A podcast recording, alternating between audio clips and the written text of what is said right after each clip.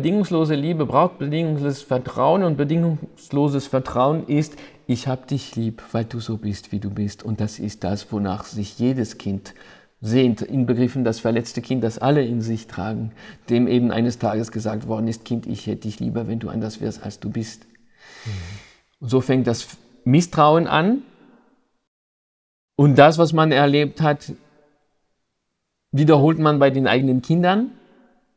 Und weißt du, wenn es hier etwas gäbe, das du mitnehmen könntest, das ihr mitnehmen solltet von dieser Begegnung, dann wäre es diese eine Gewissheit, nämlich dass unsere Kinder so werden, wie wir sie sehen. Und das ist, das bedeutet ganz viel und das ist der Schlüssel zu ganz vielem.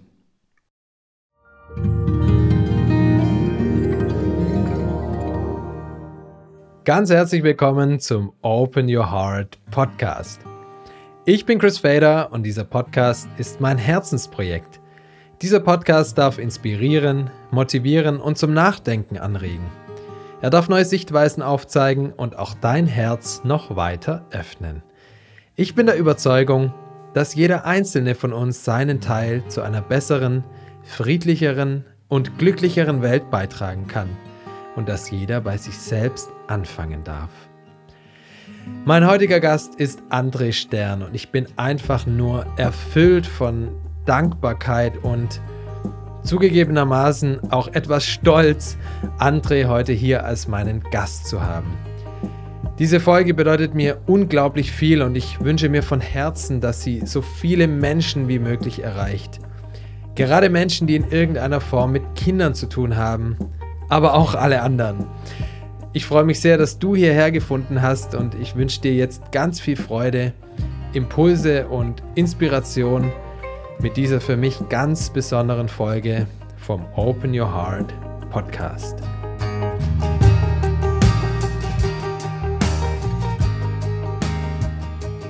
André, schönen guten Morgen, bonjour. Guten Morgen, bonjour. es ist so, es ist so ein Geschenk, dass ich heute mit dir hier im Gespräch sein darf. Ich laufe schon den ganzen Tag mit so einem riesen Grinsen im Gesicht rum, weil ich äh, ja weiß, dass ich heute mit dir sprechen darf. Äh, ich bin so, so dankbar. Vielen, vielen Dank, dass du dir die Zeit nimmst, heute mein Gast zu sein. Danke für die Einladung. Ja, es ist, äh, ich, ich lass mich beim Namen nennen. Du bist eines meiner großen Idole, wirklich. Und einer der Menschen, die mich äh, speziell im Umgang mit meinen Kindern und auch den Weg, den ich gemeinsam mit meinen Kindern gehe, wirklich ganz entschieden geprägt hat und auch gestärkt hat. Also auch da vielen, vielen Dank, André. Und ja, es ist einfach so schön, jetzt heute die, äh, diese Möglichkeit zu haben, mit dir zu sprechen. Äh, ich freue mich riesig drauf. Vielen Dank. Ich freue mich auch, auch auf die Möglichkeit und möchte gleich äh, mit etwas anfangen, nämlich ich, es ehrt mich und äh, ich, ich danke dir und es, es freut mich auch, denn es zeigt, dass die ganzen Bemühungen irgendwie einen Sinn haben, einen Sinn ergeben. Was ich aber unterstreichen wollte, ähm, wegen des Wortes Idol, was ich sehr dankend entgegennehme, ähm, äh, es, es geht nicht um meine Person und das, was dich berührt, ist zum Glück nicht weder, ist weder meine Person noch, noch mein Werdegang noch was. Das, was dich und was uns berührt, ist das Kind. Mhm. Und ich bin ein Vertreter des Kindes. Und das, was dich erreicht und bewegt und, und zu, äh, dazu bewegt, ähm, dich deinen Kindern gegenüber zu auf eine neue Weise zu verhalten. Das alles ist nicht meine Person. Das wäre sonst höchst verdächtig, finde ich. Das ist das Kind, dessen Stimme ich transportiere, aber das ist mein, mein einziges Verdienst und das ist nicht einmal ein persönliches Verdienst, also ich meine wirklich das Verdienst. Es ist nicht einmal ein persönliches Verdienst. Ich habe nichts gemacht. Es ist etwas, das mir passiert ist und mir heute gewisse Möglichkeiten, sprich Aufgaben äh, äh, verleiht, aber es ist nicht, ähm, als ob ich mich jetzt äh, irgendwie zu etwas Grandiosem entschieden hätte und mich heute daran halten würde. Nein, es ist mir passiert, ich bin dankbar. Es geht nicht um meine Person, sondern um das Kind. Denn das, was mir passiert ist, äh, würde jedem Kind passieren, dem man vertraut. Und der einzige Unterschied liegt darin, im, liegt im Vertrauen. Ähm, mhm. Und das war mir wirklich wichtig, das zu unterstreichen, nämlich ähm, mhm. es geht nicht um meine Person. Danke, ich danke dir, meine Bemühungen tragen Früchte, aber ich bin nicht die hierzu bewunderte Person. Das, was uns berührt, ist das Kind. Und mhm. ich werde immer unbestechlich immer das Kind vertreten. Mhm, super schön. Ja, du hast gerade schon gesagt, du hast das Vertrauen mitbekommen als Kind. Das ist das, äh, worum es irgendwie auch so viel geht, denke ich, auch in dem, was du vermittelst. Ähm, möchtest du uns kurz äh, erklären, wie, ja, wie, wie das bei dir ausgesehen hat als Kind? Ähm, du meinst, dass ich nicht in die Schule gegangen bin, nicht wahr? Zum Beispiel, genau. Aber dass ich nicht in die Schule gegangen bin, ist ja nur eigentlich ein, ein, ein Umstand. Hm? Es ist ein Umstand, mhm. ist eine Bedingung, ist äh, eine Umgebung. Und die sind schon wichtig, aber nicht vordergründig. Mhm. Und, und da, das finde ich ist eine frohe Botschaft äh, in dieser Welt, wo uns so viele Aufgaben erteilt werden, wo so viele Auflagen herrschen, weißt du, darüber, was wir machen sollten und wie und so weiter. Vor allem als Eltern. Die vielen Aufgaben und, äh, und Auflagen für Eltern sind, sind wahnsinnig. Äh, und vor allem beschäftigt man uns damit, Umgebungen vorzubereiten. Also die vorbereitete Umgebung ist sogar ein, ein, ein, ein, ein zum Prinzip geworden bei manchen Pädagogik, bei mancher Pädagogik. Ähm, man, man bereitet man bereitet Umgebungen vor, man bereitet Bedingungen vor oder man beklagt Bedingungen und man arbeitet darin, daran, ähm, möglichst günstige Bedingungen und Situationen für, für, für die Kinder, für unsere Kinder vorzubereiten. Äh, und eigentlich ist die, die, die Wahrheit anders, anderswo auf jeden Fall. Mhm. Mhm. Ähm, ich bin ein Spezialist dafür, Fragen auf sehr umständliche Wege zu beantworten. Äh, ich hoffe, du kommst mit. Äh, das, das möchte ich kurz erläutern, was ich jetzt behauptet habe, nämlich, dass Umgebungen, Umstände, Bedingungen äh, zweikrangig sind. Ähm, und, und dazu liefert mir immer wieder die Geschichte meines Vaters einen ein, ein unglaublichen Beweis. Äh, auch eine unglaubliche Illustration. Mein Vater, der heute 97 ist ähm, und immer noch arbeitet und immer noch seine Online-Kurse äh, hält und auf, auf, auf eindrückliche Weise. Mein Vater ist 1924 in Deutschland geboren als äh, Sohn einer jüdischen Familie und das war dort nicht so eine gute Idee, denn ab dem Le neunten Lebensjahr ist er nur noch mit seinen Eltern auf der Flucht gewesen. Sie sind einfach geflüchtet, sie waren ständig in Gefahr, ständig bedroht. Ähm, sie hatten nichts mehr, sie hatten alles verloren, nicht nur die, äh, die, die, Bürgerschaft, sondern auch äh, das ganze Gehabe, auch, auch natürlich ähm, alles. Alles. Das letzte, den letzten Koffer haben sie in einem Korridor in, in der Nähe der Schweiz äh, äh geschmissen und, und waren staatenlos und mhm. ohne, ohne etwas außer der Angst. So, wenn du dir das vorstellst als Bedingungen für eine Kindheit, was uns äh, derzeit sehr, ähm, sehr betrifft, weil wir alle haben diese Kinder in den unterirdischen Gängen der U-Bahn in der Ukraine gesehen, nicht wahr? Das können wir nicht nicht gesehen haben und wir wissen, dass das die Unsicherheit ist, dass die Angst ist, dass das die eigentlich materiell gesehen ungünstigsten Umstände, Bedingungen und Umgebungen sind, die man sich vorstellen kann. Und das, das war bei meinem Vater noch schlimmer, denn da gab es die Nazis Verfolgungen. Der Erstbeste, der dir den, den, den du um, um, um die Ecke triffst, der könnte dich ermorden, nur weil du einfach nicht dieselbe Religion hast. So, aber wenn man meinen Vater fragt, obwohl er solche unglaublich schlechte Bedingungen erlebt hat als Kind, wie seine Kindheit gewesen ist, dann sagt er, es war eine ganz wunderbare. Und warum? Weil er ganz in Verbundenheit war mit seinen Eltern, sagt er. Sie waren in Verbindung. Sie waren tief mhm. verbunden. Sie haben ihm den, ihm den sicheren Hafen gegeben. Mhm. Und er fühlte sich affektiv gesehen in Sicherheit. Und sie haben sein Spiel genauso ernst, sein Spielen genauso ernst genommen und genauso ermöglicht, als ob Friede herrschen würde. Und sie haben ihm weiterhin Geschichte der, der, der wunderbaren Seiten, Seiten der Menschlichkeit erzählt, weißt du? Mhm. So dass er heute sagen kann, meine, Glück, meine Kindheit war eine wunderbare, eine glückliche Kindheit. Und das liefert uns, glaube ich, äh, auf eindrücklichste Weise ein, eine Illustration, ein, ein Beweis dafür, wie sehr wir so Angst haben vor den materiellen ungünstigen Umstände und nicht sehen, dass die wahre Gefahr von der emotionalen, von der affektiven Armut kommt. Und wenn diese Verbindung, wenn diese Bindung, und die Bindungstheorie ist heute keine Neuigkeit mehr, wenn diese Verbundenheit besteht, dann entsteht eine neue Haltung. Und dann aus dieser Haltung des Vertrauens. Äh, diese Haltung stellt, stellt das, der, der wichtigste Hintergrund zu allem. Denn sobald das Kind das erlebt, diese Haltung des Respekts und diesen sicheren Hafen, dann geht es frei seiner Bestimmung nach, nämlich geht in die weite Welt hinaus.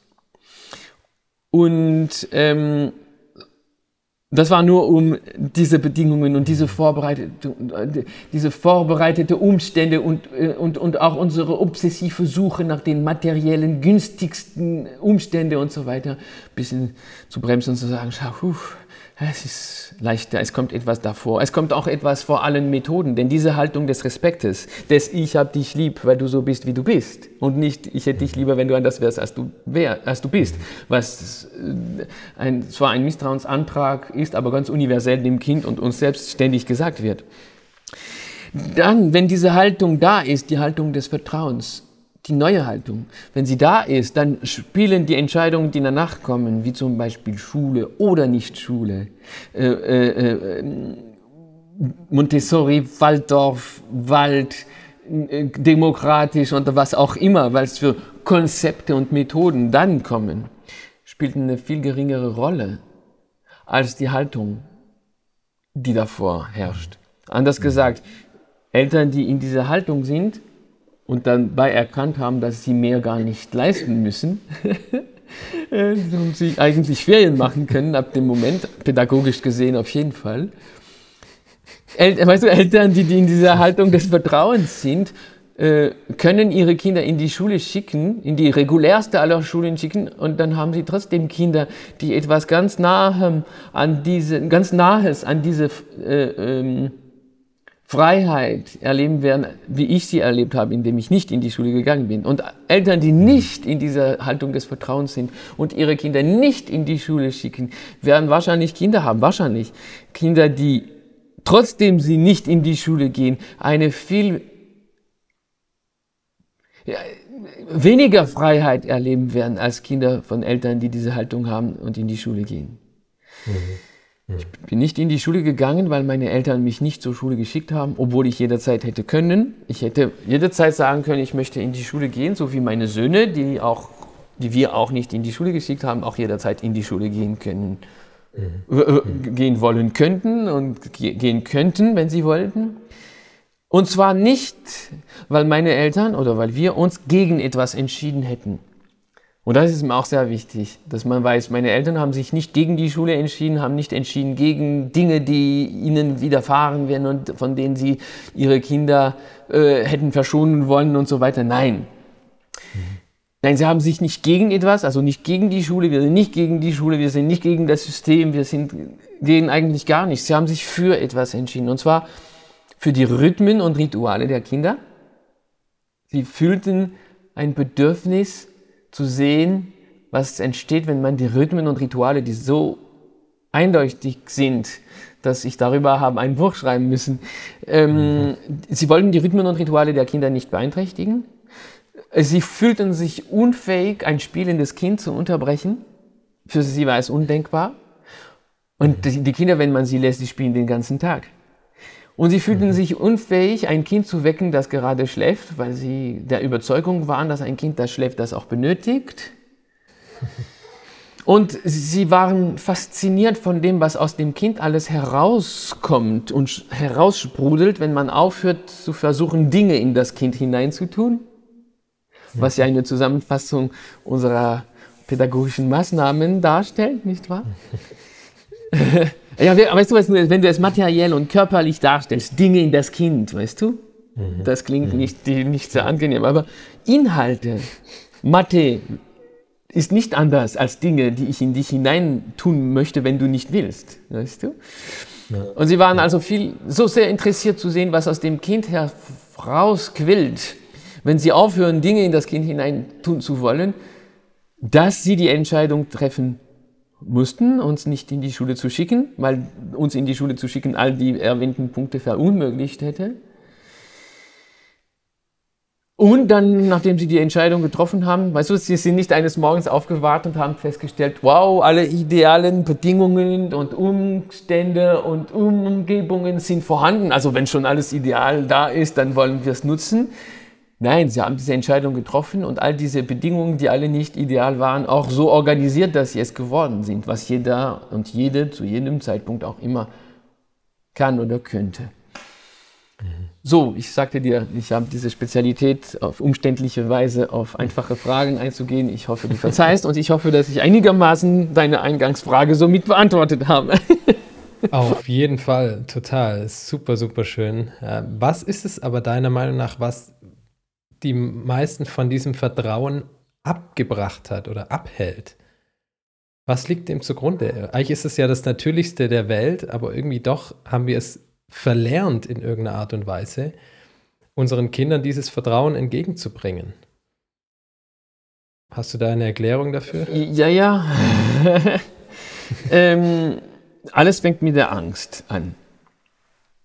Und wenn du mich fragst und ich sehr auf sehr intime Weise an, antworten darf, ähm, alles, alles, all dieses System beruht auf der Angst, die weiße Männer eines Tages gehabt haben, bekommen haben, die Macht zu verlieren, die sie sich selbst zugesprochen hatten. weißt du, es, es, es gibt wirklich sehr große Anzeichen dafür, dass, ähm, also man weiß, Männer sind das schwache Geschlecht aus einfachen Gründen, zum Beispiel ihnen fehlen ein Beinchen beim X-Chromosom und wenn du zum Beispiel äh, Wissenschaftler fragst, wie Gerald Hüder, sie erzählen dir auf sehr spektakuläre Weise, warum äh, das auch ein Problem ist. Weil weißt du, wenn eine fehlende Information ist auf dem X, äh, und das ist genau eine Information, die auf dem Beinchen wäre, das fehlt. Da kann man die, ähm, die Backup-Information nicht von dort ablesen, nicht wahr? Das ist nicht gut. Gerald Hüther fasst zusammen, indem er sagt, äh, Männer werden auf den Weg geschickt, ohne Ersatzrad. Das heißt, das müssen die Männer irgendwann bemerkt haben und dann haben sie erfunden, dass sie dann Kategorien brauchen und dass, nachdem man Kategorien erfunden hatte, dass man Menschen unterbringen kann in diese Kategorien und dass dann man auch erfinden kann, dass die eine Kategorie die andere dominiert. Weißt du, zum Beispiel Männer dominieren Frauen, haben sie dann entschieden eines Tages. Das beruht auf nichts, aber die haben es entschieden. Ähm, Erwachsene dominieren Kinder ist genauso unbegründet, aber stammt daher, weißt du, das kommt, dass, mhm. Dass Menschen Tiere dominieren und so weiter, kommt alles aus der Idee, dass es überhaupt Kategorien gibt, also Trennungen. Mhm. Und, und trennen mhm. tun wir als Kinder nicht. Und das ist immer mein, mein Standpunkt. Ich gehe vom Kind aus und sehe, das Kind trennt ursprünglich nicht. Nur wenn wir dem Kind beibringen, weißt du, du bist ein Bub und gehörst zu dieser Kategorie und du weinst und nicht und du trägst keine rosa Schuhe und so weiter, weil du ein Bub bist. Weißt du, also dann entsteht eine Trennung, wo das Kind diese nicht gesehen hätte und die prägt diese Trennung, vor allem wenn man sie die als die Normalität verkauft und als die Abnormalität alles, was aus diesem Rahmen fällt, nicht wahr? Mhm.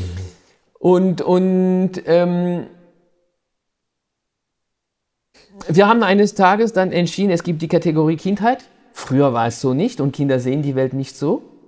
Und, und, und ich gehe immer von der Idee und der Hoffnung aus, dass die Welt einmal auch so war, wie das Kind sie sieht. Und dass die Erwachsenen die Welt auch mit genauso freiem Blick angesehen haben, die Welt so angesehen haben, wie die Kinder das heute noch immer tun, weißt du? Das, das ist der, der, der Starting Point, da, da, wo, alles, wo alles beginnt.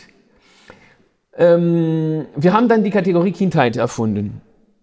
Und damit wir auch rechtfertigen, wie sehr wir sie dominieren, mussten wir ihr alle ihre Unabhängigkeit, Autonomie, Fähigkeit, Selbst, äh, Selbstwirksamkeit, Verantwortungssinn, ähm, äh, all das haben wir dieser Kategorie entziehen müssen, damit es gerechtfertigt ist, dass wir darüber herrschen.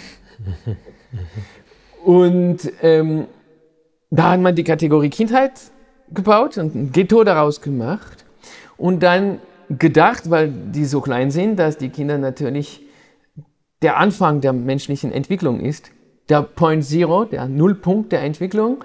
Und dass von da aus durch Erziehung, durch den Beitrag ähm, eifriger Erwachsene, äh, diese Kinder dann nicht nur körperlich, sondern wirklich erzogen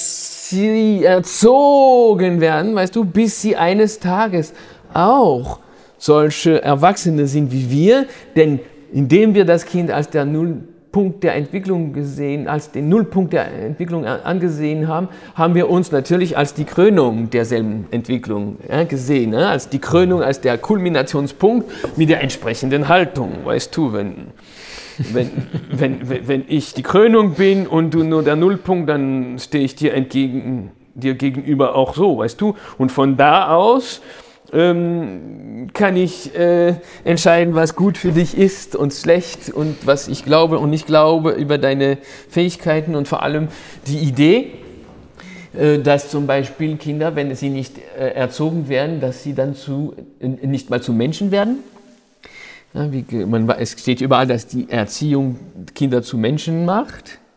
Ich habe es nicht erfunden. Ähm, die sind es also vorher nicht. Ähm, und, dann, und dann natürlich, du, du kannst da nicht vertrauen, wenn du herrschen willst. Sonst musst du deine, wenn du Vertrauen hast, musst du deine Pläne und deine Konzepte und deine Ideen die musst du auf die Seite stellen und sagen, ach, Moment, Moment, das ist meine Geschichte. Mhm. Und hier ist ein Kind, das eigentlich danach trachtet, die eigene Geschichte zu schreiben, nicht mit meinen Zutaten, nicht mit meinen Requisiten, weißt du? Und dann, mhm. dann musst du einen deutlichen Schritt nach hinten machen. Ähm, und wir wurden, es, solche Beispiele wurden uns einfach nicht gegeben. Und wir haben es auch selbst nicht so erlebt. Wir haben auch den mhm. Misstrauenantrag und das fängt so früh an. Willst du wirklich wissen, wo es anfängt? Wo wir, den, wo wir das Vertrauen verlieren? Kann ich dir sagen. Wir verlieren das ja, Vertrauen am Tag, wo unseren Eltern Folgendes passiert. Das Kind ist auf die Welt gekommen und deine Eltern die sind schon durch den Wind. Das, ich weiß nicht, ob du dich erinnerst, wie es ist bei der Geburt des ersten Kindes. Mhm. Menschenskinder. Man ist erstens so müde. weißt du, und, und, so, und so am Ende, und vor allem, man weiß, es ist für lange Zeit jetzt so. Es ist gleichzeitig alles wunderbar und, und, so erschreckend. Es ist gleichzeitig alles, und, und, du stellst dir vor, es ist für die nächsten 18 Jahre so, weißt du, also es ist, es ist, wow, wie, wie man, und, und, und die Hormone und alles, also man ist so durch den Wind und, und so zerbrechlich in dieser Zeit, ja, so, so empfänglich auch für alles, was gesagt und, und was gemeint ist. Ja. Und dann, dann, deine Eltern treffen dann auf Menschen, die äh, ihnen dieselbe Frage stellen, und zwar immer dieselbe. Und diese Frage ist der Anfang des Endes. Die Frage ist, oh, schläft das Kind schon durch? Das Kind ist zwei Tage.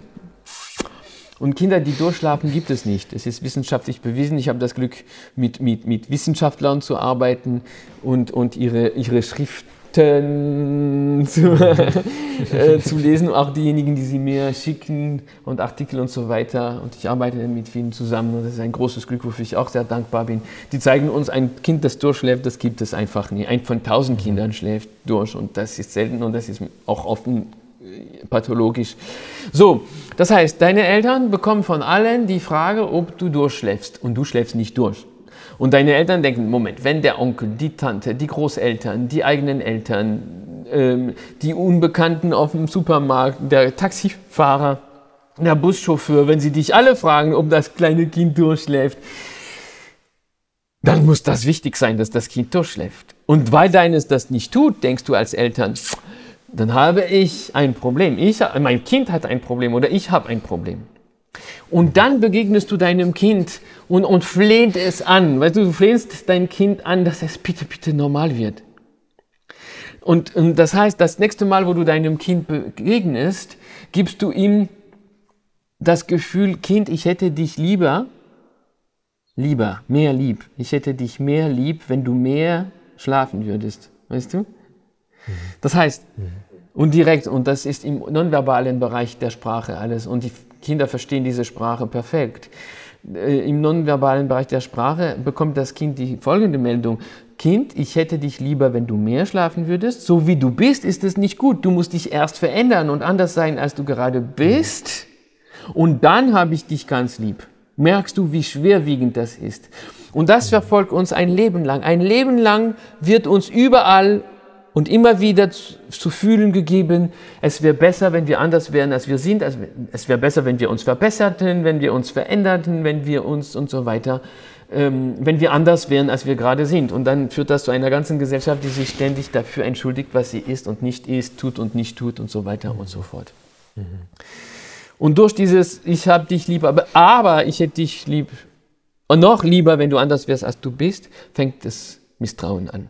Nämlich, das ist ein Misstrauensantrag, weil bedingungslose Liebe kann man nicht äußern, kann man nicht ausdrücken ohne bedingungsloses Vertrauen. Denn ich habe dich liebt, ist keine bedingungslose Liebe, weil immer dieses Komma aber kommen kann. Aber ich hätte dich lieber, wenn du dein Zimmer besser aufräumen würdest. Ich habe dich lieb, aber ich hätte dich lieber, wenn du mir mehr im Haushalt helfen würdest. Ich habe dich lieb, aber ich hätte dich lieber, wenn du deine Hausaufgaben besser erledigen würdest, wenn du bessere Noten nach Hause bringen würdest, wenn du und, und, und dein Zimmer besser aufräumen würdest und so weiter. Weißt du, die immer dieses...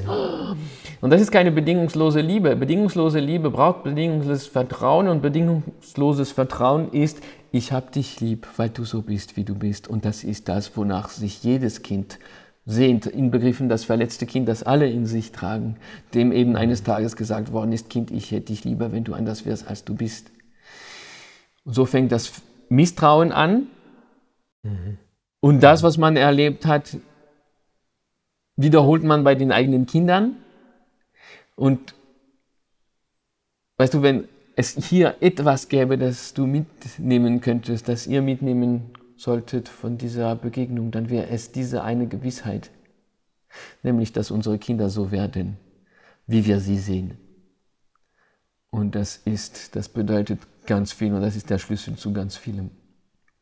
Die tun das, weil sie so sein wollen wie wir und weil sie sein wollen mit, mit uns.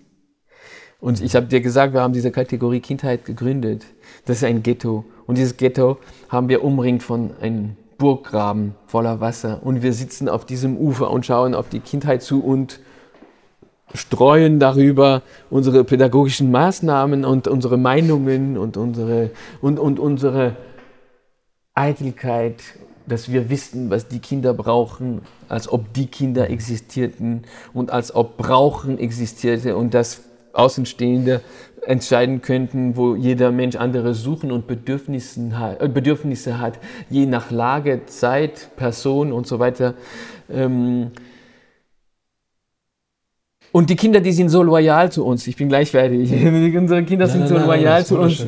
Sie wollen so sehr mit uns sein. Sie wollen so sehr tun wie wir, dass sie über diesen Programm schwimmen und bis zu uns kommen, auf diesem Ufer landen, wo wir sind.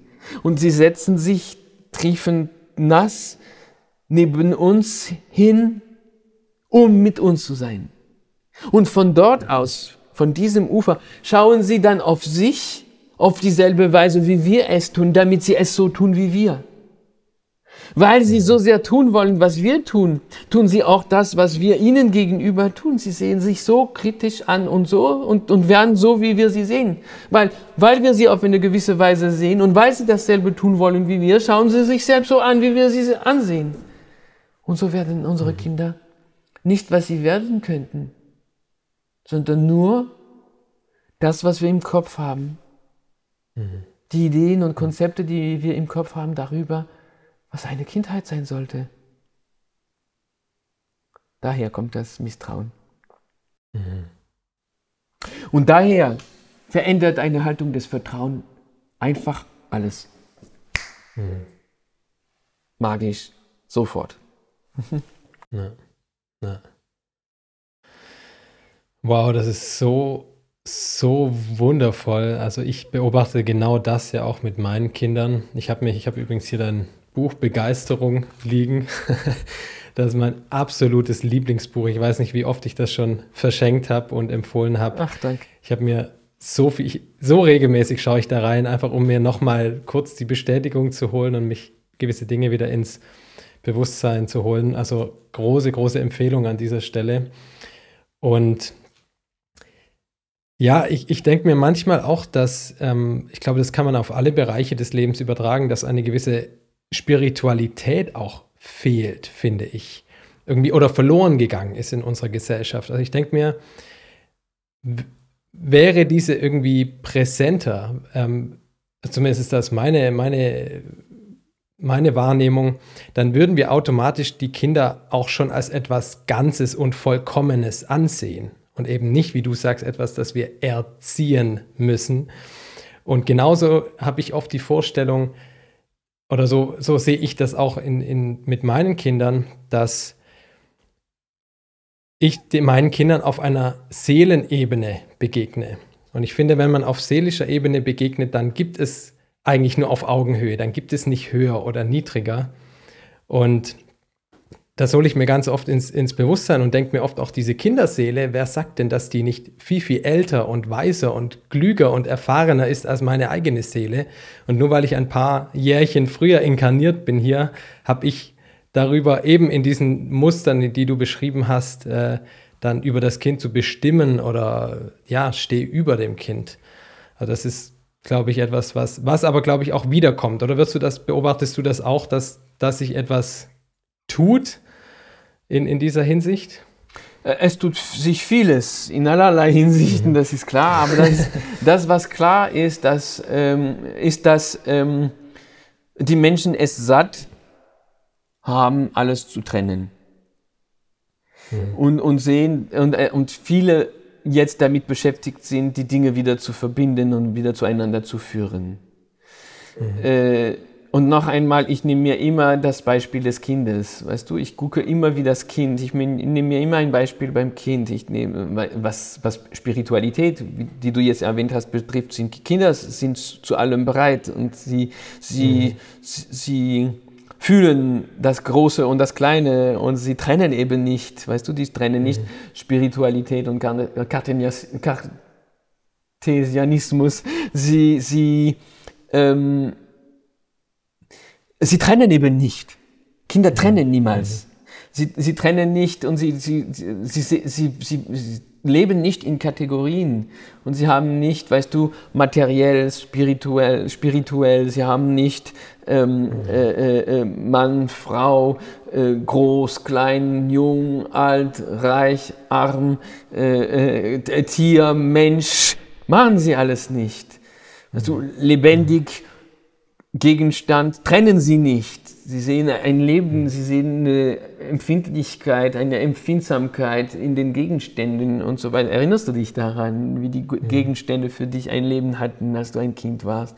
Und somit begegnen sie dem Schönen und dem Großen äh, und dem Reinen und ne-, nenne das Spiritualität, wenn du willst. Aber das ist, das, das ist wiederum ein, ein sehr menschlicher Begriff, nicht wahr? Und die Kinder ja, sind da in was Größerem und in was Einheitlicherem, das überall verbunden ist und überall äh, äh, ein Dominoeffekt besitzt, weißt mhm. du? Ähm, mhm. und, und viele der etwas größeren Menschen heutzutage äh, haben jetzt eine große Sehnsucht danach. Eine große Sehnsucht mhm. danach. Die Dinge wieder zu verbinden und nicht mehr zu trennen und, und ein wenig die, die Flur zu ergreifen, jedes Mal, wo man von Trennung spricht.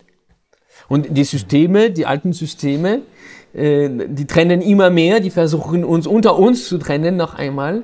Mhm. Ähm, weißt du, unsere, un, un, es ist vorbei, aber wie lange hat man unseren Körper und unseren äh, Geist getrennt? Weißt du, wie lange hat man Körper und Seele getrennt? Weißt du, wie lange hat man das eine behandelt und das andere als unwichtig gesehen gehabt? Weißt du? Mhm.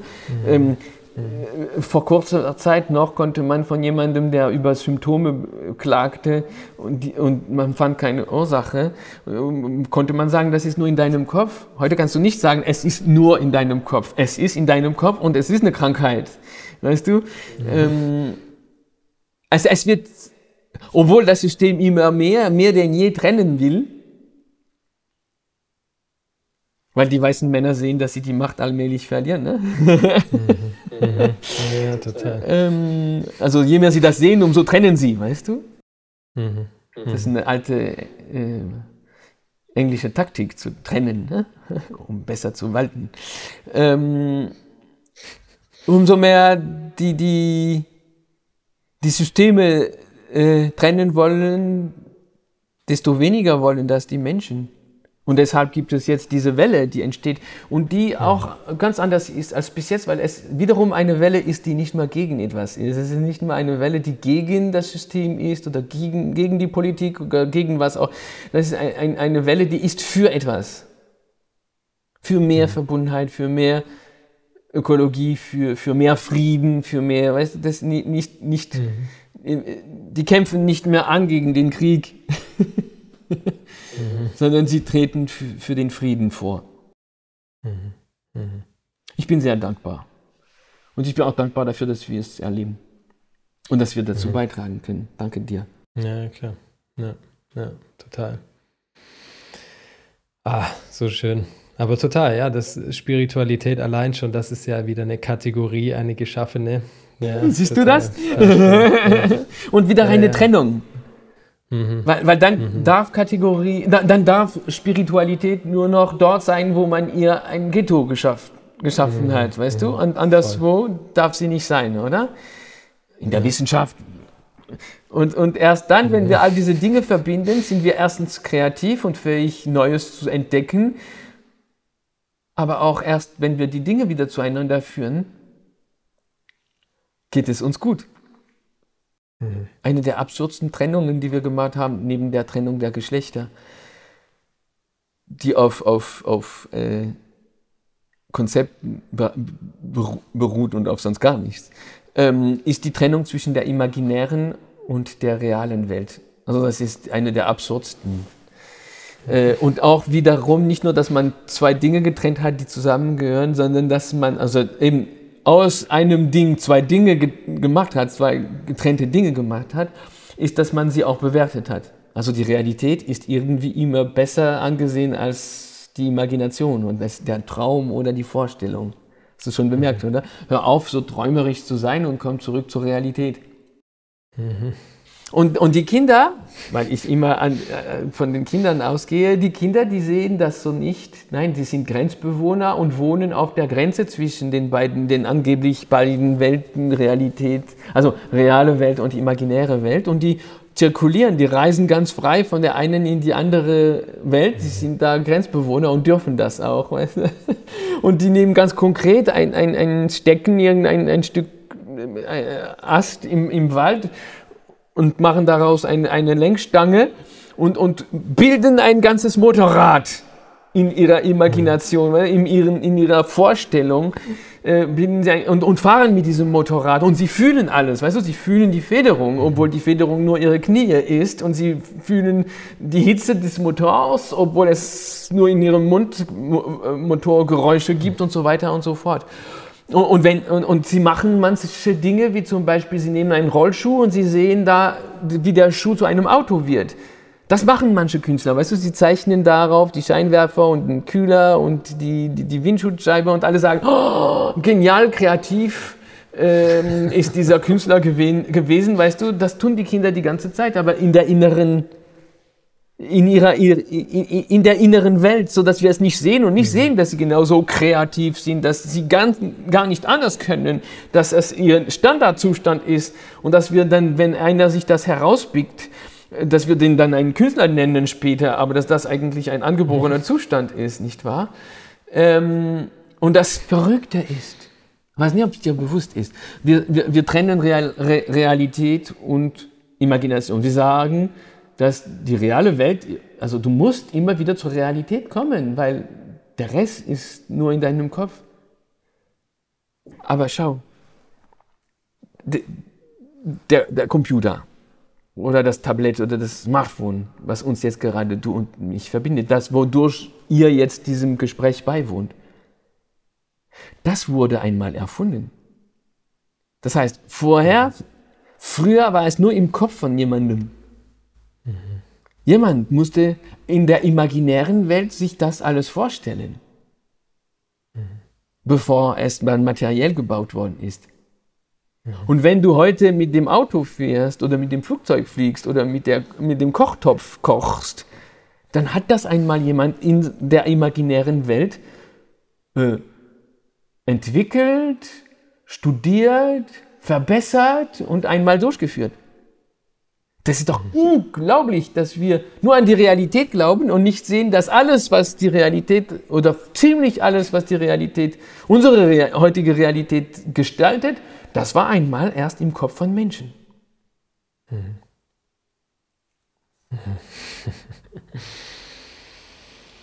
Ja, da denke ich gerade an meine Töchter, meine beiden, die auch hier am Strand gestern erst wieder dann mit ihren imaginären Pferden spielen und die dann striegeln und alles Mögliche machen in der Luft und sowas. Aber für die ist der, die Pferde sind da und die werden dann auch ausgeführt und Hindernisse gebaut und sowas, wo die dann drüber springen können und so. Und die sind so, wie du sagst, in diesem Spielen drin.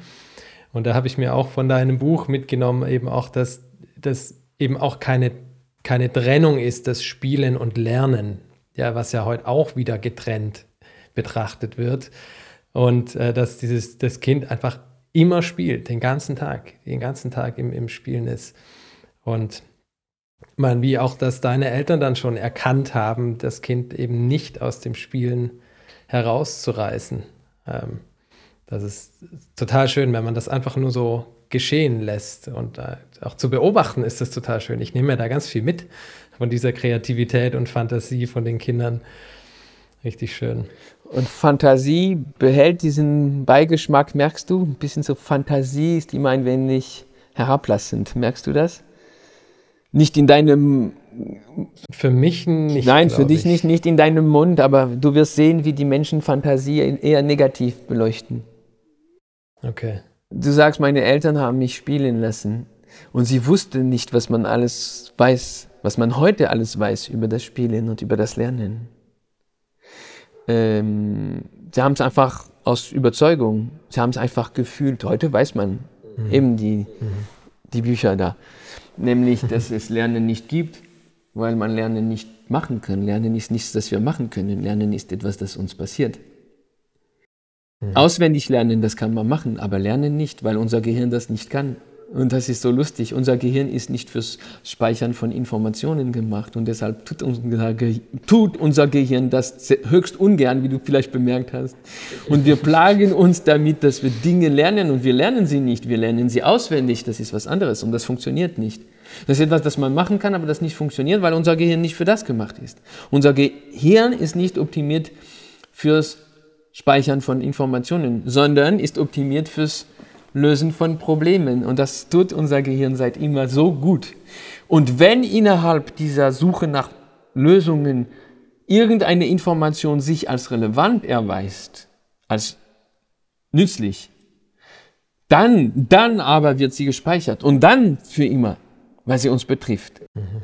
Weil sie, um, es, um es äh, technisch darzustellen, weil sie unsere emotionalen Zentren aktiviert hat, diese Information. Und eine Information, die unsere emotionalen Zentren aktiviert, die kerbt sich ein in, unser, in, in uns und ist für immer da. Wir vergessen es nicht wieder. Hingegen, wenn eine Information uns nicht berührt, nicht betrifft, nicht, uns nicht behilflich ist, uns nicht interessiert, dann, geht, dann aktiviert sie unsere emotionalen Zentren nicht und eine Information, die unsere emotionalen Zentren nicht aktiviert, die geht durch das eine Ohr rein und durch das andere Ohr wieder raus. Und das erinnert dich gewiss an etwas, nämlich daran, dass alle, die hier sind, 80 Prozent von dem wieder vergessen haben, was sie haben lernen müssen. 80 Prozent. Und es ist amüsant, denn wir mussten das salonfähig machen, wir mussten das akzeptabel für eine ganze Gesellschaft machen. Und daher ist es heute für normal gehalten, dass man vergessen hat, was man hat lernen müssen. Weißt du, du kannst sagen, das habe ich gelernt in der Schule, ich war auch gut, aber ich habe es inzwischen vergessen und alle sagen, ja, klar, kein Problem. Ich habe es auch vergessen. Weißt du, alle, na, natürlich hast du es vergessen. weißt du, du kannst nicht sagen, wie viel 7 mal 9 äh, äh, ergibt, äh, das mache ich, ja, ich auch nicht, warte, ja, ich habe es auch vergessen und somit ist, aber wenn du sagst, ich habe es nie gelernt, dann ist es eine Lücke. Und das ist nicht gut. Aber äh, nie gelernt schlecht, gelernt und vergessen verziehen, kein Problem, weißt du? Ähm, das heißt, wir wissen alle am eigenen Leib, dass eine Information, die uns nicht berührt, auch nicht bleibt. Und wenn wir die 20 Prozent, die wir nicht vergessen haben, analysieren, dann wirst du sehen, dass es immer 20 Prozent sind, die gerade dich berührt haben, die dich betroffen haben, die dir geholfen haben und die in Verbindung war mit irgendeinem anderen Thema, das dich berührte oder betraf, betraf. Oder sie, sie waren diese Informationen gegeben von einer Person, die dich berührt hatte und so weiter und so. Also deine emotionalen Zentren waren aktiv. Und das Lustige und das, warum ich jetzt noch einmal auf umständliche Weise diese einfache Frage beantworten wollte, ist, weil, weil man auch entdeckt hat, dass man diese emotionalen Zentren von außen nicht aktivieren kann. Sie werden intrinsisch aktiviert. Und du kannst nichts machen. Es gibt keinen Knopf, kein Getränk, nichts hilft. Nicht Aktivitäten, weißt du, du kannst nicht meditieren und dann die emotionalen Zentren. Du kannst, aber das, das ist aus anderen Gründen, nicht weil Meditation das bewirkt, weißt du. Es gibt nichts, das du machen kannst, um diese emotionalen Zentren zu aktivieren. Es gibt eine einzige Tätigkeit, die unsere emotionalen Zentren aktiviert, sobald wir damit anfangen. Und auch nicht mehr aufhört, wie es wir uns dieser Tätigkeit nicht mehr widmen.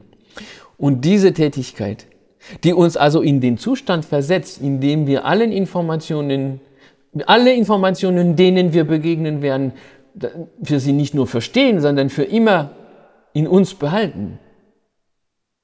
Diese Aktivität, diese Tätigkeit, diese Betätigung diese Tätigkeit, die uns in diesen Zustand versetzt, ist Spielen. Und Spielen ist das erste und ist was das erste ist das erste, was Kinder tun, sobald wir sie in Ruhe lassen. Wäre das einzige, was die Kinder tun würden, wäre wir sie lassen. Und wenn wir sie lassen würden, würden sie den ganzen Tag nur spielen. Das heißt, sie würden sich instinktiv, weil sie einen so großen Hang, einen so großen Drang danach haben, sie würden sich instinktiv der Tätigkeit widmen, der uns erlaubt, alles zu verstehen und zu lernen.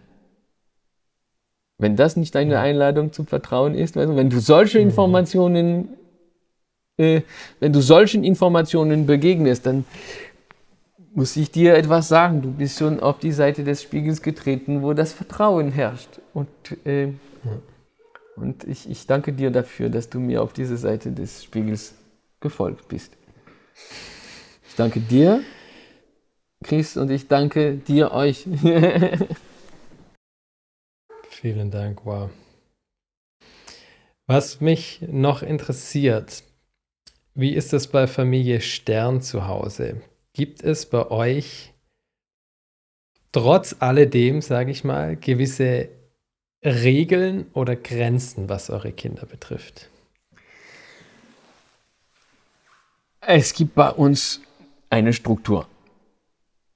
Weil es gibt keine Freiheit ohne Struktur. Die, die, die Freiheit, die, die Kinder auf jeden Fall, die suchen immer eine Struktur, um, um, um sich zu verwurzeln.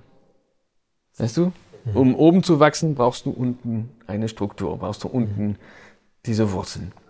Und, und die Kinder, also das ist, das ist, ich habe dieses, das, das, du hast mein Buch Begeisterung gerade erwähnt. Ich habe, äh, aber mein letztes Buch ist ähm, die Rhythmen und Rituale. unserer Kinder.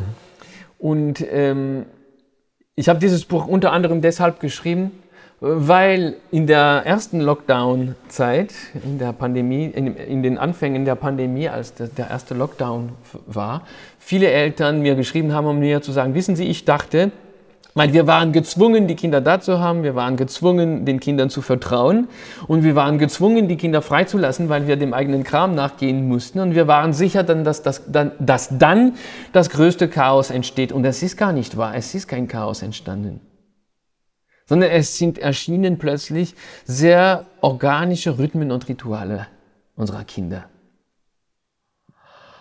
Das heißt, ein Kind, dem man vertraut, ein Kind, dem man Freiheit gewährt, wird nicht so, äh, wie das, ich denke, weiße Männer gedacht haben, äh, äh, wird nicht organisiert kein Chaos.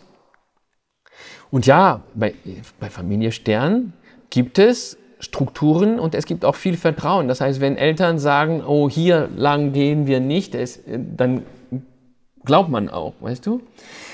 Aber es gibt keine Grenzen in diesem Sinne, wie das noch einmal, das ist wieder so ein so kriegerischer Begriff und das ist schon wieder von weißen Männern erfunden und von, von und, und das beruht immer auf, auf so große, auf so viel Unverständnis, Menschenskinder. Zum Beispiel die Idee, und wenn ich immer wieder von diesen weißen Männern spreche, weißt du, sie können nichts dafür, sie werden dazu erzogen. Das mhm. muss klar sein. Ähm, ursprünglich ist der Mann so nicht und auch ist die Frau so nicht. Aber man wird dazu erzogen, das eine oder das andere zu sein, was zertritt wie mit einer Walze alles, all die Nuancen, die, die möglich wären, die die Kinder lieben. Die haben erfunden, dass ein Kind, dem man respektvoll begegnet, dass dieses Kind respektlos wird. Ich frage mich, wie idiotisch man gewesen ist, um so etwas zu erfinden, das so sehr nicht der Realität und auch so sehr nicht der Logik entspricht. weißt du, äh, äh, entschuldige, aber schau, magst du äh, als Versuchkaninchen bitte diese Fragen, das sind keine Fallfragen, diese simplen Fragen beantworten. Wenn du vor einem Kind singst, was lernt es dabei? Singen, oder? Wenn du vor einem Kind tanzest, was lernt es dabei? Tanzen. Wenn du vor einem Kind sprichst, was lernt es dabei? Sprechen. Wenn du vor einem Kind Respekt lebst, was lernt es dabei?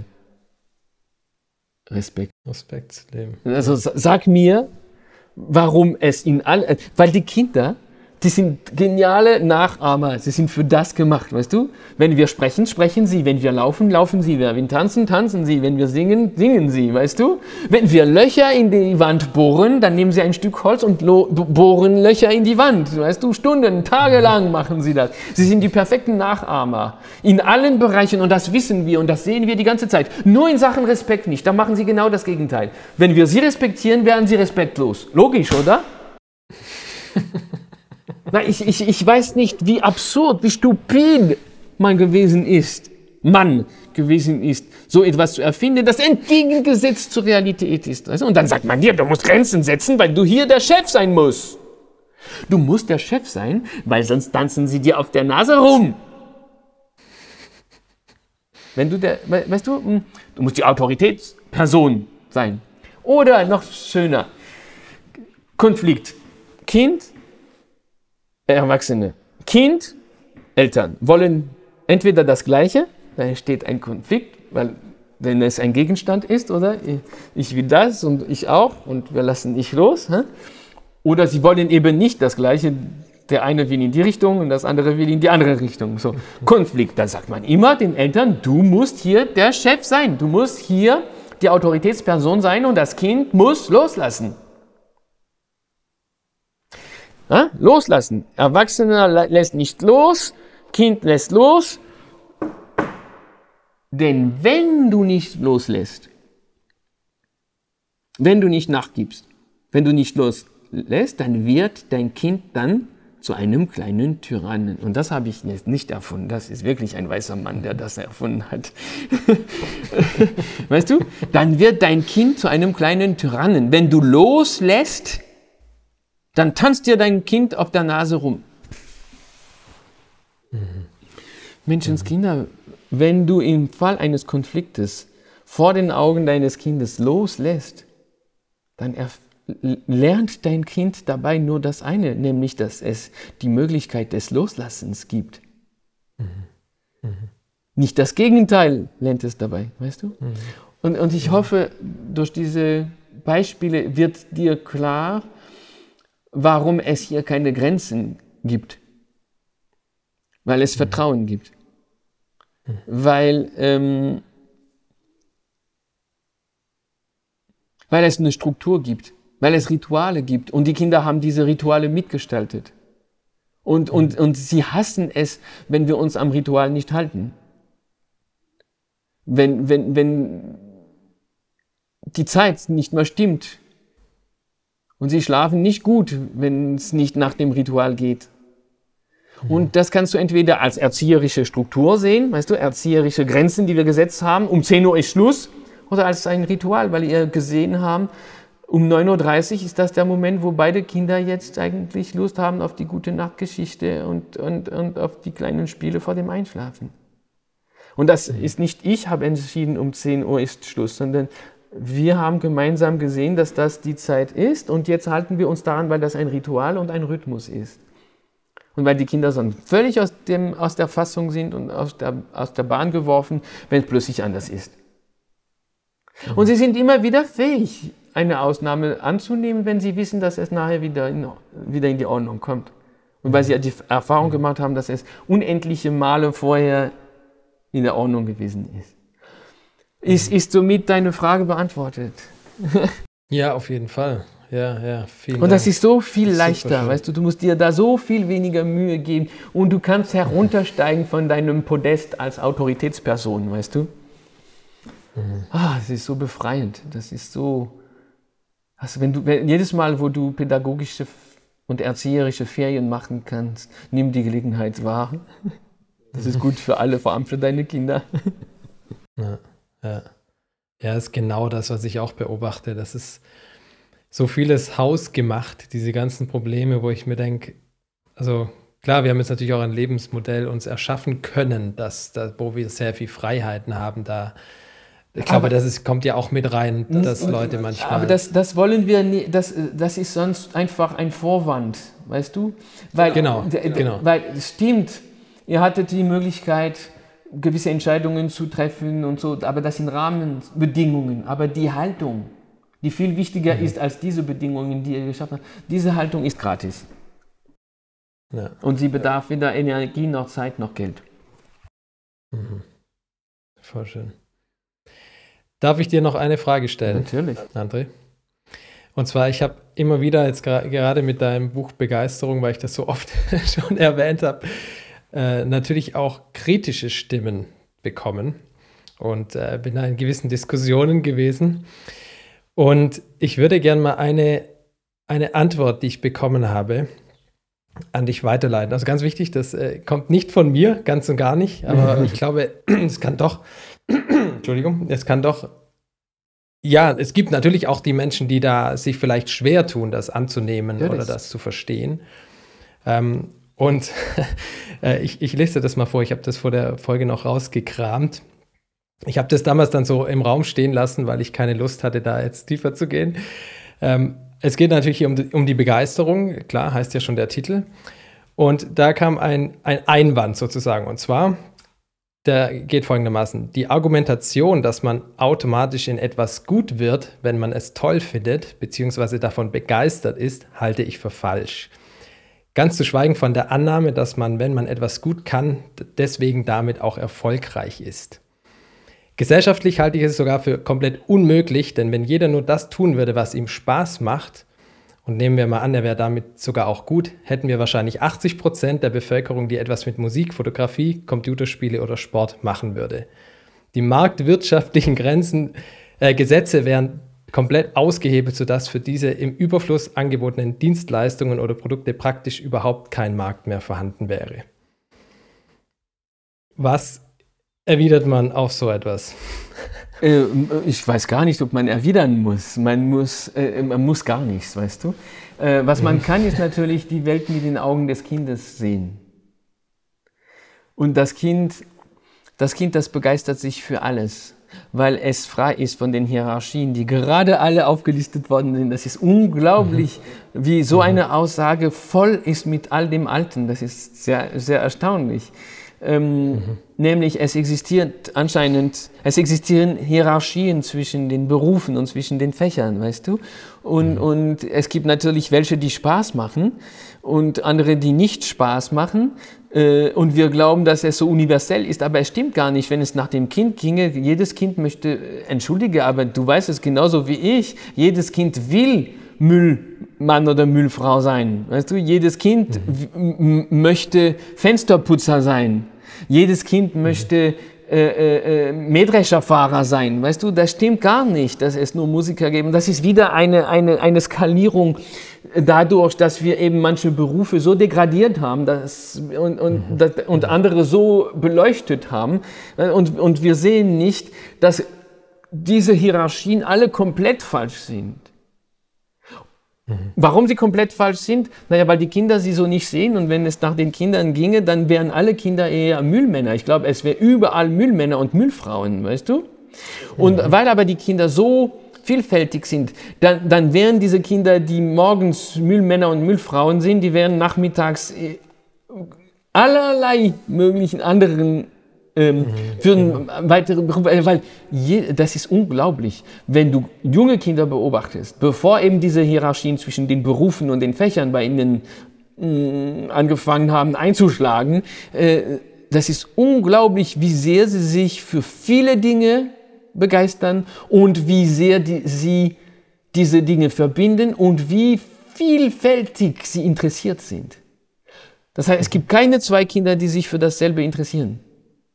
Manchmal übernehmen sie das von ihren Eltern. Also wenn die Väter sich so sehr für Fußball interessieren, dann wollen die, die, die Kinder, um ihren Vätern zu gefallen, Fußballspieler äh, äh, äh werden. Das ist klar, weißt du? Aber das ist schon ein Einfluss. Aber wenn es nach ihnen ginge, sie wären äh, Fußballspieler einerseits und, und Pizzaiolo auf der anderen Seite, weil Pizzabäcker so leidenschaftlich interessant ist. Und sie würden Pizza backen und sie würden Brot backen und sie würden und so weiter und so fort. Und, und die einzige Wahrheit ist darin, dass, äh, darf ich dir zum, äh, hast du auch noch eine Minute, dass ich dir eine letzte Geschichte ja, ja, erzähle. Ja, ist das. Nämlich, das Kind geht in die weite Welt hinaus mit dieser unglaublichen Offenheit. Das Kind geht auf die anderen zu und, und ist offen für das, was sie begeistert und das, was sie können. Und das, was sie können, bewundert das Kind und, und will das Kind, ohne, ohne das selbst übernehmen zu wollen. Weißt du, du kannst gut lesen, sie kann gut laufen, ich kann alles reparieren. Wenn ich eine brauche, die gut läuft, gehe ich zu ihr. Wenn ich einen brauche, der gut liest, komme ich zu dir. Und wenn ihr zwei einen braucht, der alles repariert, kommt ihr zu mir. Ihr braucht nicht alles reparieren können, ihr habt ja mich. So sehen die Kinder die Welt, weißt du? Mhm. Ähm, und, und sie denken auch ständig an die gegenseitige Bereicherung durch die Verschiedenartigkeit. Und sie gehen in die weite Welt hinaus und, und stufen die Berufe nicht ab. Sie wollen sie alle, sie sehen überall Gründe, die Leute zu bewundern, die diese Berufe ausüben, welche diese Berufe auch immer sind. Und sie wollen auch. Und, und, wenn, und, und, wenn wir die Welt so sehen, dann, dann, dann entfällt eine solche, ein solcher Einwand wie vorher einfach von alleine, wie eine, also wie eine alte Haut, die nicht, die nicht mehr gebraucht wird, weil man versucht, die neue Welt mit den Elementen der alten Welt zu verstehen und das kann nicht aufgehen. Und die Geschichte, die ich dir erzählen wollte, ist folgende. Das Kind geht in die weite Welt hinaus und verbindet sich mit allen, die, und, und mit allen Fähigkeiten und mit allen Geschicklichkeiten der anderen. Und sie bewundern Geschicklichkeiten, die die, die, die Erwachsenen gar nicht mehr sehen. Weißt du, die, die, die ich habe gesehen, wie das kleine Kind sich zum Beispiel mit dem Mann vom Abschleppdienst so befreundet hat. Weißt du, weil wir hassen den Abschleppdienst, oder? Wir hassen den Kerl, der da mit dem, dem, dem Fahrzeug unsere Autos entfernt, die schlecht parkiert gewesen sind. Du, das Kind, das hat das, den Mann bewundert, der das so geschickt kann und so schnell kann, weißt du? und, und, und hat den Mann so strahlend angesehen und der Mann ist dann gekommen, hat ihm die, Fern, die, die Fernsteuerung gegeben und, und ihm erklärt, wie das geht und fühlte sich plötzlich ganz anders, weil er war nicht mehr der gehasste Typ, der die Autos abschleppt, sondern einer, der was kann und dafür bewundert wird, dass er das kann, weißt du? Und die Geschichte, die ich dir erzählen wollte, ist eine ähnliche und das ist eine Geschichte, die findet in einer Großstadt statt und da gehe ich rum mit meinem kleinen Benjamin, der drei Jahre alt ist, und wir gehen an, einer, an einem Laden vorbei und da wird gerade das Schaufenster gereinigt. Und man sieht nur, dass jemand mit einem Schwamm voller Schaum die Scheibe von innen so äh, belegt, weißt du, und, und äh, der will da sehen, was das ist. Das ist sehr eigenartig. Weißt du? Man, und die Person, die ein Mann ist, der, der dahinter äh, steht, der kommt dann mit diesem, mit diesem Scheibenwischer, wie das äh, Benjamin später nennen wird, äh, und, und macht eine kleine Öffnung in dem weißen Schaum und guckt so nach draußen und merkt, dass da ein Kind mit großen Augen auf ihn zuschaut. Und dieser Mann, du siehst es an seiner ganzen Gestik, an seiner ganzen Haltung, an seinem Gesichtsausdruck, der trägt all das Graue dieser Welt auf seinen Schultern, weil er weiß, ich bin zu nichts geworden. Ich bin eben nicht äh, die Liste der Berufe geworden, weißt du. Aber eigentlich ist das nicht so. Wenn es nach der Person ginge, die du jetzt äh, zitiert hast, dann bestünde die Welt nur aus vier Berufen. Vier. Anwalt, Arzt, Ingenieur und Architekt. Weißt du?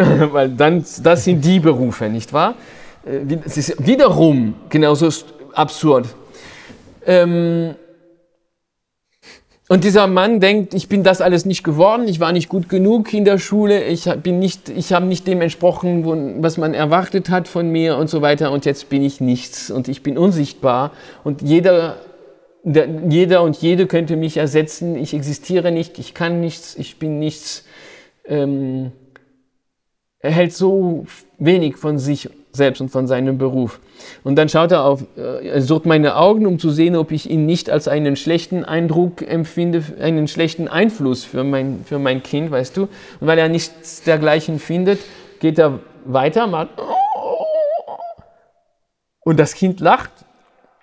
Also lächelt er, weißt du, weil das Kind eine direkte Brücke von Herz zu Herz baut, weißt du. Und dann und weil das Kind so gespannt und aufmerksam zuschaut, fühlt sich dieser Mann zum ersten Mal in seinem Leben wahrscheinlich bewundert für das, was er tut. Anerkannt. Positiv bewertet, weißt du? Und, und das regt ihn so an, er ist fertig mit der Scheibe, will aber nicht, dass der Kleine geht, weil solange der Kleine da ist, ist auch er jemand. Und damit wir länger bleiben, macht er mit dem, mit dem Schwamm nochmals so viel Schaum auf die Scheibe, dass die Scheibe wieder ganz weiß ist. Und dann kommt er wieder äh, mit dem Scheibenwischer und, und, macht aber eine ganze Choreografie äh, und, und tanzt richtig regelrecht hinter diesem, diesem Schaufenster. Und, und wir lachen, er, äh, Benjamin und ich. Und weil wir so stehen und lachen, gibt es Leute, die vorbeilaufen und, und anhalten, weil der Typ, der macht das so choreografisch, das mit dem Fensterputzen, das ist doch unglaublich. Und weil ja drei Leute da stehen und mit großem Lächeln zuschauen, was, kommen immer mehr, weißt du, und stehen da an und gucken, wie der das da ganz. Und der Typ, der erkennt sich nicht, der weiß auch gar nicht, ist das im Traum, was ist da los, weißt du? Und wenn er fertig ist, das war so spektakulär, da klatschen alle. Da klatschen alle und er verbiegt sich ganz, ganz äh, äh, äh, theatralisch. Stell dir vor, was das Kind in die Landschaft eingespiesen hat. Nur durch, durch diesen Blick. Und weißt du, das wollte ich noch mitgegeben haben und noch einen, einen weiteren Teil einer möglichen Antwort. Das, was im Hintergrund dieses Einwandes ist, das du jetzt vorgelesen, den du jetzt vorgelesen hast, was im Hintergrund ist, ist der Mythos und der Kult der Mühe. Man muss sich im Leben abmühen, man muss ein wenig leiden, man muss alles tun, was man, wonach man nicht Lust hat, äh, damit man es zu etwas bringt im Leben. Und das ist entgegengesetzt zu allen Naturgesetzen. Die, die ganze Natur, Tonnen und Abertonnen von Wasser oder Millionen von Volts des Blitz, alles im Leben sucht immer nach dem geringsten Widerstand. Sobald es Mühe kostet, ist es zwar angesehen, aber wir mussten den Kult der Mühe entwickeln, um die Mühe akzeptabel zu machen. Die Mühe aber empfinden wir nur, wenn wir nicht begeistert sind. Wenn wir begeistert sind, empfinden wir die Anstrengung, das ist was anderes. Aber wir wollen, wir kriegen nie genug davon. Es gäbe noch viele Geschichten, um das zu zeigen, wie Kinder, die begeistert sind, Dinge tun, die wir nicht tun würden, weil sie uns zu unangenehm wären. Sie strengen sich unglaublich an, aber sie empfinden keine Mühe dabei. Und das sollte uns ein Kompass sein. Also wirklich, wenn du von irgendetwas das Gefühl hast, dass du das musst, dass es eine Arbeit ist, du musst an dir arbeiten oder sowas, dass es dann Mühe kosten wird, ergreife die Flucht. ich ja, wollte dir danken für die Gelegenheit. Auch dir danken und euch danken, dass ihr mitgekommen seid für die Zeit dieser dieses Gesprächs auf die Seite des Vertrauens, weil es gibt gewisse Informationen, wenn man sie einmal gehört hat, da kann man nicht mehr machen, als ob man sie nicht gehört hätte, auch wenn es etwas Unbehagen bewirkt, wie in diesem Statement. Mhm. Äh, und ich, ich bin aber überzeugt, dass gerade in diesem Unbehagen das Neue, das Neue wurzelt. Und weil ich immer die Hoffnung habe, dass nachdem einige von euch auf diese Seite des Spiegels gekommen seid, wo das Vertrauen herrscht. Ich habe immer, ich hege immer die Hoffnung, dass einige unter euch dann auch etwas länger auf dieser Seite des Spiegels verweilen wollen. Und jede Minute, die wir länger verweilen auf dieser Seite des Vertrauens, ist ein Segen für die Kindheit. Und weißt du, mhm. es wird keinen Frieden auf Erden geben, solange wir nicht im Frieden sind mit der Kindheit. In diesem Sinne danke ich dir.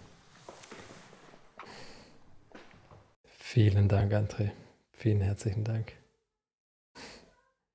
Das war, es ist unglaublich. Ich habe ganz Gänsehaut. Ja, ich auch. Das alles ist sehr emotional und dafür wollte ich dir auch danken. Es ist so ein, ein persönlichen, intimen Rahmen, den du immer schaffst. Das ist, ja, du das auch. kommt so von Herzen. Das ist so, das ist so, das, ja, kommt richtig, richtig tief an. Das ist so wunderschön. Vielen Dank. Ich danke dir.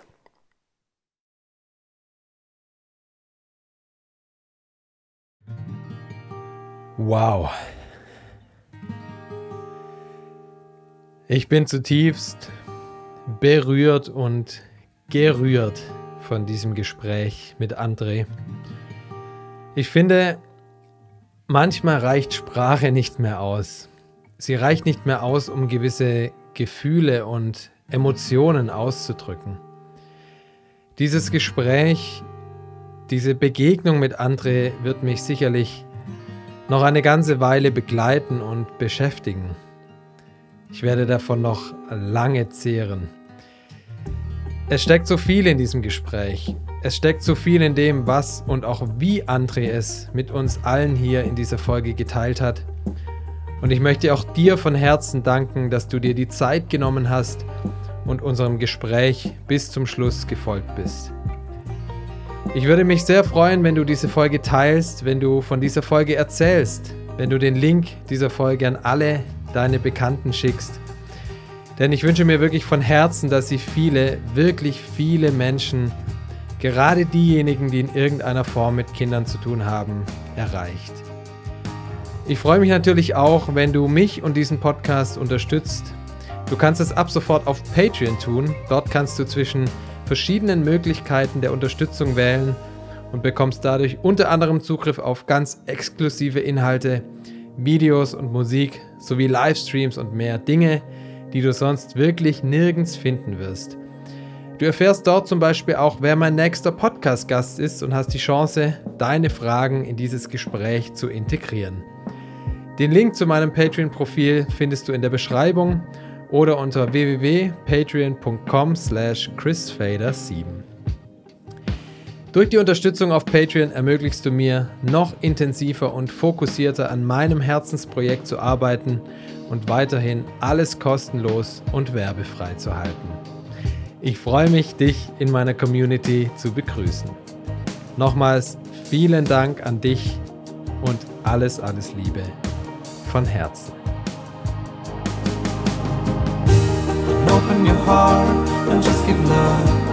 Feels like flying like a dove. Press the button which is called restart and be proud of you are. Pay attention to your intuition Focus on the good, make it your mission. Everything happens for a reason. Take your time.